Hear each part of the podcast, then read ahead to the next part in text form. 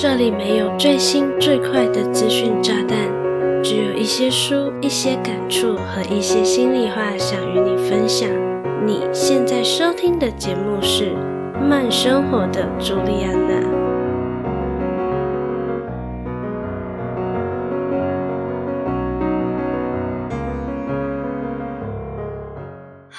大家好，我是朱莉安娜，感谢你收听《慢生活的朱莉安娜》第五十六集。下礼拜二就是七夕情人节啦，遵循慢生活的朱莉安娜的节目传统，每逢二月十四的西洋情人节和七夕，我都会在节目中与你分享两性关系的主题哦。今天也不例外。我想趁这个时候与你分享一本书，书名是《为何我们这样相爱，那样分手》。这本书的作者比较特别哦，是来自 Instagram 的心理学社群，叫做“干化心理学”。假如你很常在社群上追踪语录型的账号，我猜你很可能也有暗赞或是收藏过干化心理学的贴文哦。我会想分享这本书，为何我们这样相爱，那样分手，并不是由于我是干化心理学的狂粉，因为在此之前我是完全不知道干化心理学的，只是单纯觉得书名蛮有趣的，再加上书籍文案也写得非常好。真的有让我好奇，人为什么会相爱？相爱的人为何又会不爱了而分手呢？那书中内容则是用了很多类似土味情话的语录，并结合心理学知识，来让人更理解感情世界中不同阶段以及个体差异之间会产生怎样的化学反应。读起来就像是。在浏览一则又一则的小短文，轻轻松松花个两天的时间，就能从书中体验暧昧到失恋哦。在今天的节目中，我会依照恋爱的各个阶段，截取书中我最最喜欢的精华来与你分享。如果你对本期节目内容感兴趣，想看这一集节目的文字稿。随时欢迎你到节目资讯栏点击文字稿连接哦。那我们就直接开始本期的精彩内容吧。人在一生中会谈几次恋爱呢？也许是三次吧。第一次是青涩，第二次是成熟，第三次则是珍惜。这段话是为何我们这样相爱，那样分手？这本书中的文案也是吸引到我的一段话哦。我自己就谈过四次恋爱，也终于在第四次恋爱中修成正果，一头埋进爱情坟墓中哦。我非常认同，爱情里最好的模样就是彼此刚刚好。而一段恰恰好的恋情呢，往往至少一方曾经经历过青涩转变到成熟，再从中学会了珍惜，所以懂得如何在爱情里抓到平衡。在谈恋爱之前，我们先来了解什么是爱情吧。爱情一直以来都是许多人最关注的话题之一哦。每个人都具备喜欢和爱的能力。但你清楚什么是喜欢，什么是爱吗？事实上，喜欢和爱看似相像，却又不太一样。我很喜欢《为何我们这样相爱，那样分手》一书中举的生活例子。喜欢一个人，就像是你想要吃一块巧克力蛋糕；而爱一个人，则像是你享受吃一块巧克力蛋糕。举凡小说、电视剧、电影等等，对爱情的塑造，绝大部分都是浪漫甜蜜的。于是，很多人也会向往自己有朝一日能拥有同样的恋爱感受。因此，当有个符合恋爱想象的对象出现，我们就会被对方的外貌、才艺的外显特质所吸引。在好奇心的驱使下，会开始思考是否要靠近对方。去探索与理解对方的另一面，同时也会刻意避开某些和对方不同的地方，尽可能的放大自身优点，掩饰缺点，来让对方愿意和自己互动，使得关系越来越亲密。听起来很复杂吧？但是呢，一段爱情的开端就真的蛮像尔虞我诈的战场，既要吸引对方一步一步的走进自己的圈套。又要掩盖自己已经喜欢上对方的事实，只不过呢，到目前为止都还称不上是爱。爱是升华后的喜欢，不只是单纯受到对方的吸引，而是享受与对方相处的过程。只有在实际与对方相处后，彼此才会在不断自我揭露的过程中，渐渐的更加了解对方最真实的一面。我会把彼此喜欢到必须无时无刻都黏在一起的时期称为热恋期。根据研究显示，热恋期的持续时间通常是三到二十四个月。在多巴胺以及正肾上腺素这类化学激素的分泌作用下，人们的生理和心理都能明显的感受到激情所带来的心情愉悦。也会让你自带“情人眼里出西施”的恋爱滤镜，这个滤镜非常可怕哦，会让对方的任何小缺点对你来说都是特别可爱的存在。就算身边的家人朋友都告诉你对方很不 OK，你也会选择性的忽略。这也是为什么在热恋期结束、恋爱滤镜不复存在、缺点开始浮出水面时，有些人会惊觉自己受骗，而开始对另一半大吵大闹，觉得这并非是自己所期待的爱情，同时也会怀疑对方是不是变得没有那么爱自己了。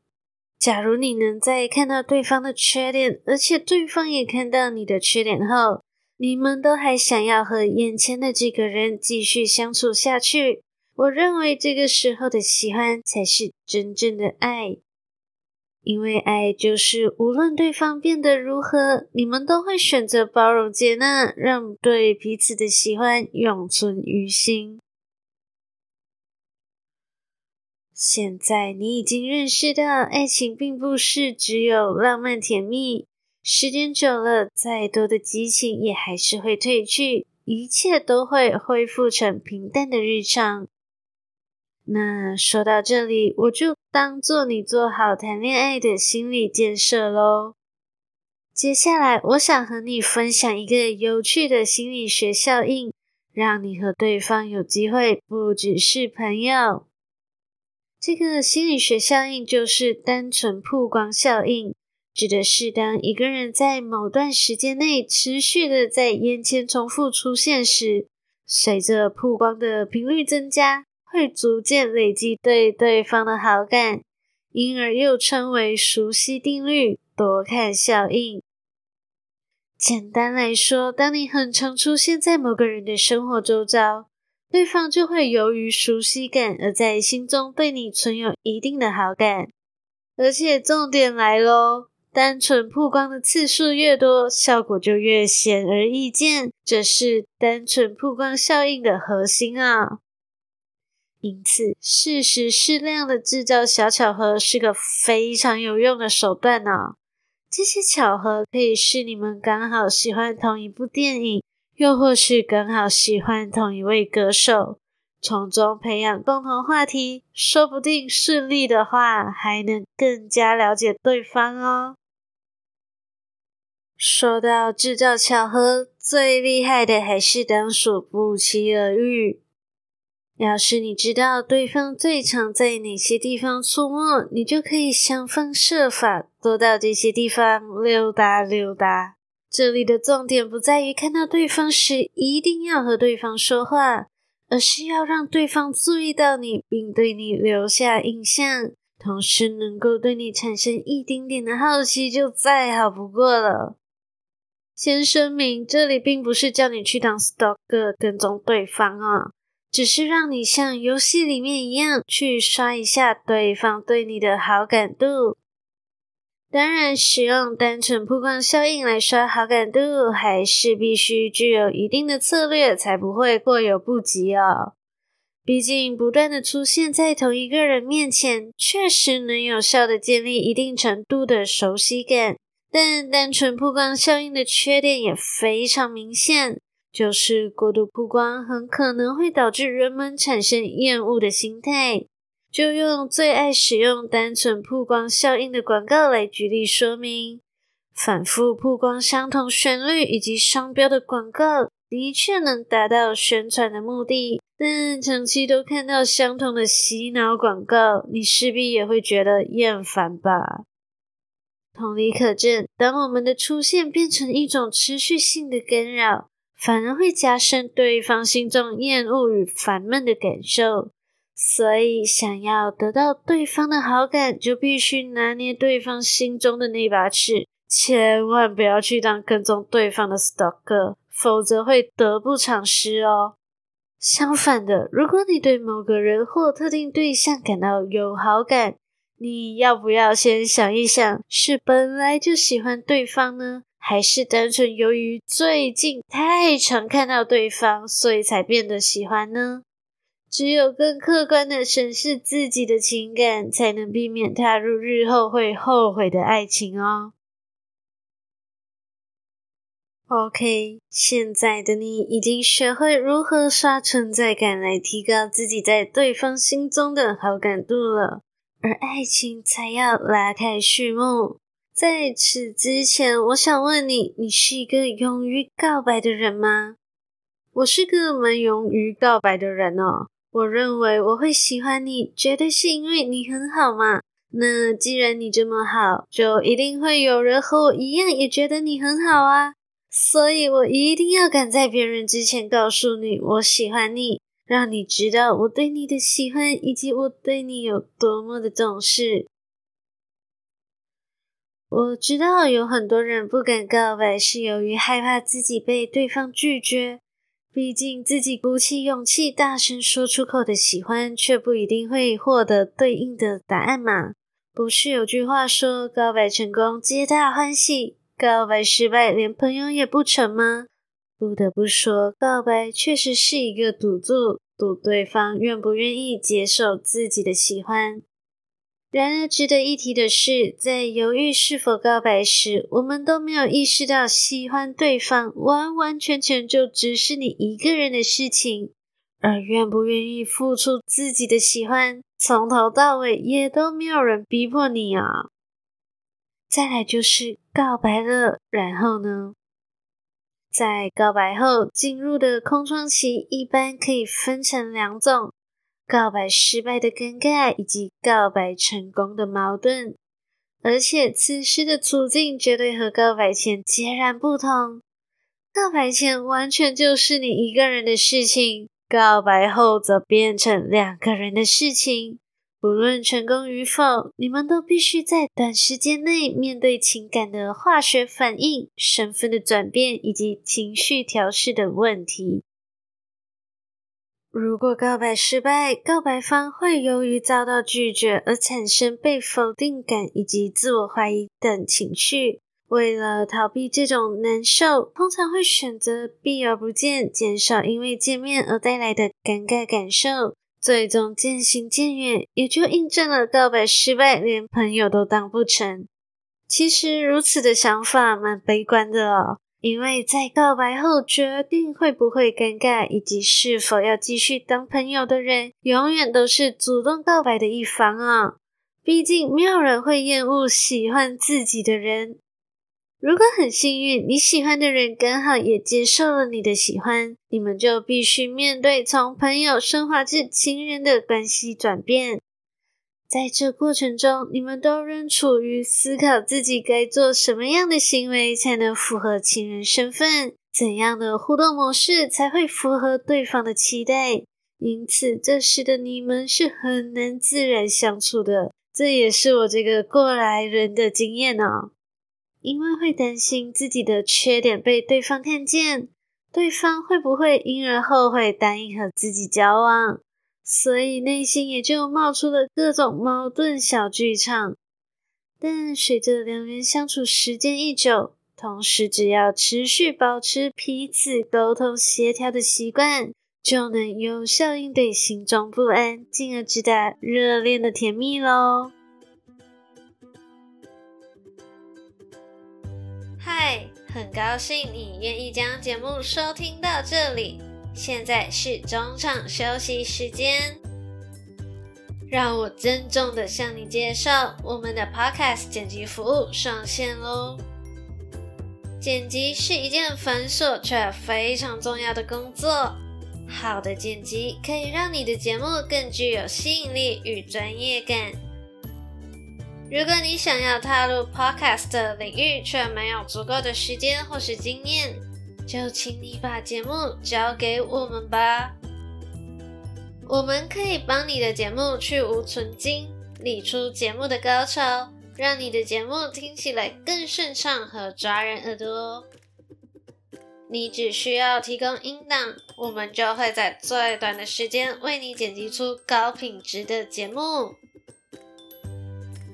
无论你是准备踏入 Podcast 的新人，还是有经验没时间的 Podcaster，只要你对我们的 Podcast 剪辑服务有兴趣，就赶快点击资讯栏的链接了解详情吧。让我们有机会帮助你的节目更上一层楼。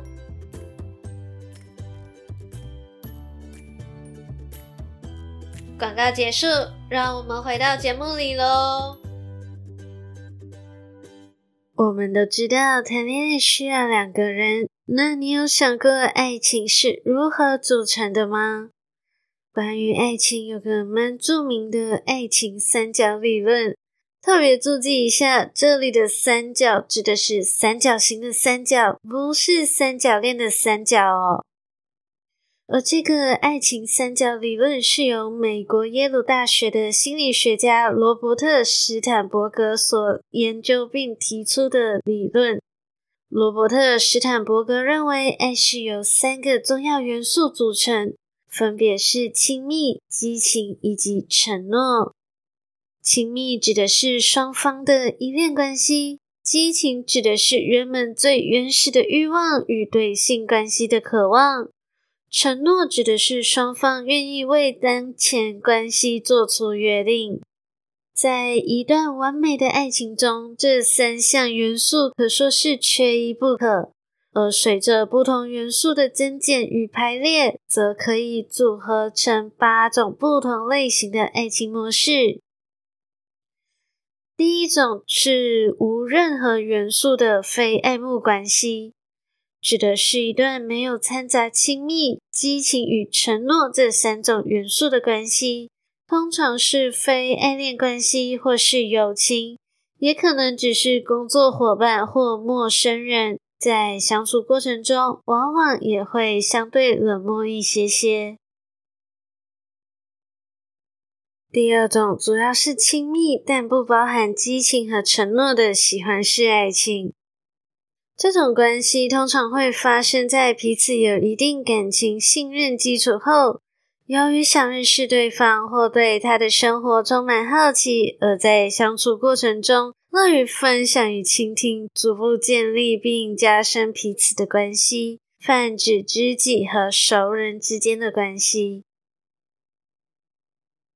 第三种主要是激情，但不包含亲密和承诺的迷恋式爱情。这种关系常发生于一见钟情、初恋、青春期的爱恋等。值得注意的是，浪漫关系通常也会从迷恋式的爱情开始，而随着时间的发展，这种往往只有激情而缺乏亲密与承诺的性关系是非常有可能随时瓦解的。第四种主要是承诺，但不包含亲密和激情的空洞式爱情。这种关系通常是受到第三方的约束或外在压力而产生，例如政治或商业联姻、古代的嫁娶制度等。很显然，这种受制于人、不情不愿的关系都不会是 happy ending，只是由于受到责任的约束而和对方共度余生。第五种是没有承诺，但拥有亲密与激情的浪漫式爱情。现代社会常出现的速食爱情或一夜情就属于这种关系类型。由于对彼此缺乏承诺，所以也就没有继续经营感情的理由。第六种，没有激情，但拥有亲密与承诺的有伴式爱情，你可以理解成柏拉图式爱情。这类关系通常是长期发展的关系。譬如友情或是亲情等，虽然有深度的依恋和承诺责任存在，却对彼此少了一点点冲动。第七种是没有亲密，但拥有激情与承诺的愚蠢式爱情。话说这个命名会不会太直白了呢？我们所熟知的闪恋、闪婚或是一见钟情等行为，就属于这种类型。但这样的爱情模式，往往会在一段时间的相处摩擦后发生变故，很可能就会出现后悔而分离哦。最后一种是拥有亲密、激情与承诺的完整爱情，也是所有人都最向往的理想关系。彼此不仅亲密，同时也有激情所带来的好感，更愿意许诺对方一个未来。在这样的完美爱情关系中的恋人，是很有可能走过七年之痒，或是在更久之后都能保持着良好关系的哦。上述的八种关系都诞生于爱情三角论。如果你正身处一段亲密关系，不妨也试着分析看看，你觉得在你的这段爱情中最重要的元素是哪个呢？不论你的分析结果如何，我都希望你记得，最好、最持久、最让人满足的关系，往往是两人互相努力维持亲密度以及信守承诺所构成的。希望经过详细的爱情三角论说明，又让你对爱情更加了解喽！天呐，录音到这里，我觉得这一集的节目可能会有点长啊，但我还是很想完整的与你分享《为何我们这样相爱那样分手》这本书，带你体验完整的恋爱历程。那刚刚你已经认识到何谓爱情，我也带你接近爱情，带你经历告白，带你检视你正在谈的恋爱。现在则要带你经历爱情的冷淡。对你来说，一段恋爱关系的结束，究竟是由于当初在一起的理由消失了，还是出现了分手的理由呢？我个人最不能接受的分手理由是，我觉得我们变得很像家人。你呢？你可以接受这样的分手理由吗？好啊，只要是分手，好像什么理由都蛮难以接受的。再加上有蛮多的感情关系结束，通常都是双方的恋爱感觉已经消散。说白话一点，就是不再爱对方了。而这种喜新厌旧的情节还蛮常上演在多数人们的生活中哦。这是因为人们会对一直频繁出现的事物或刺激逐渐感到麻木，即便是初次体验时非常惊艳，但若是后续仍然被施以同样程度的刺激，就会渐渐对此无感。这在心理学上被称为习惯化。这也是为何热恋期结束，随着彼此长期相处，对对方的生活熟悉后，当初对恋爱的憧憬反而会被时间慢慢磨合而变得平淡无奇，所以才有“小别胜新婚”这句话。如果你是我前面提到，因为和对方的关系平淡的像是家人而想要分手，那我想在这里劝一劝你。能陪你走得很远很久的人，永远不是那些会耍花招让你停下来的人，而是默默地牵着你走在一条平稳道路上的那个人哦。OK，终于要来到为何我们这样相爱那样分手这本书的最后一 part 了。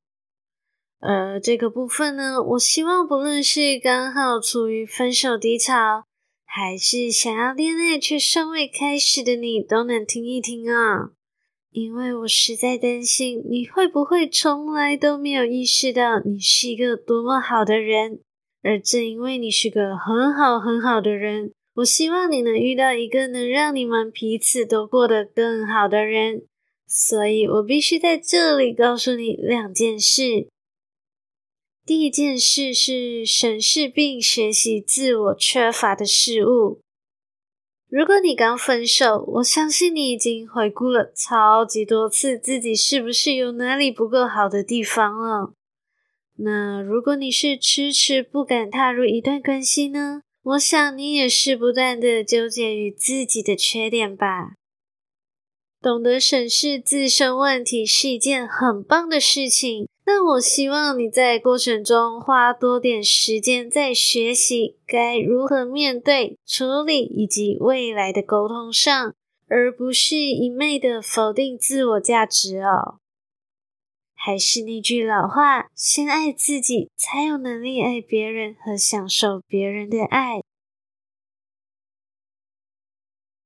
第二件事，尝试培养多元的兴趣与多方面交流。如果你刚分手，那你会先进入一段沉淀期，在这段时间里，就让自己好好陪伴自己吧。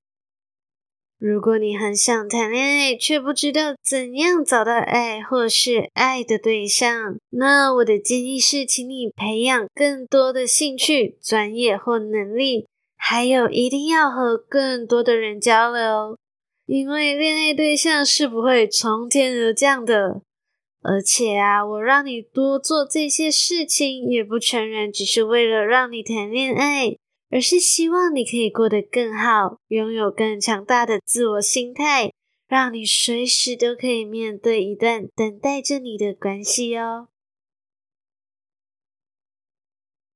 为何我们这样相爱那样分手？这本书中的精华内容我也分享的差不多啦。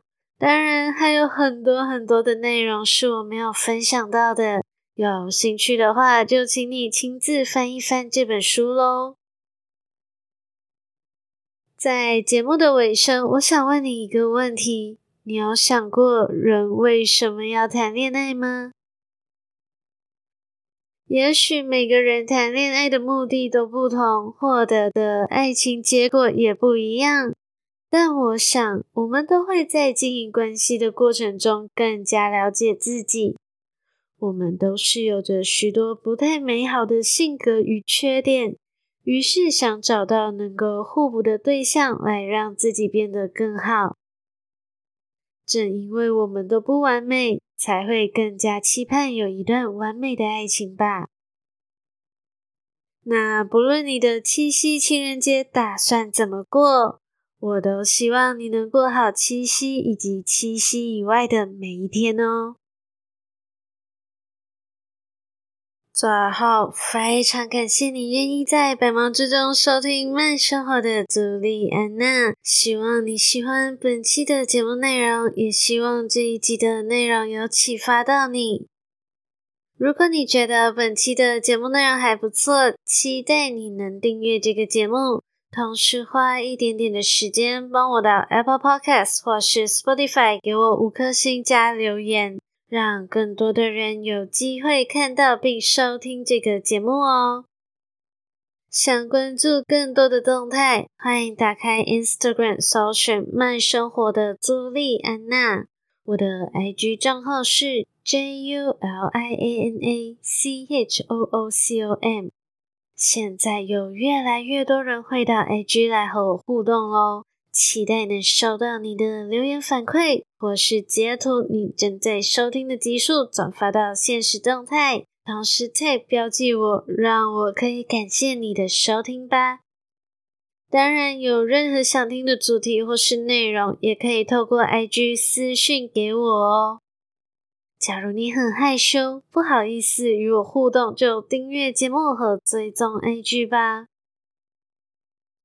另外，我还有一个可以与你秘密交流的电子报哦，传送门就在资讯栏里。赶快点击加入吧，保证不会寄废话给你。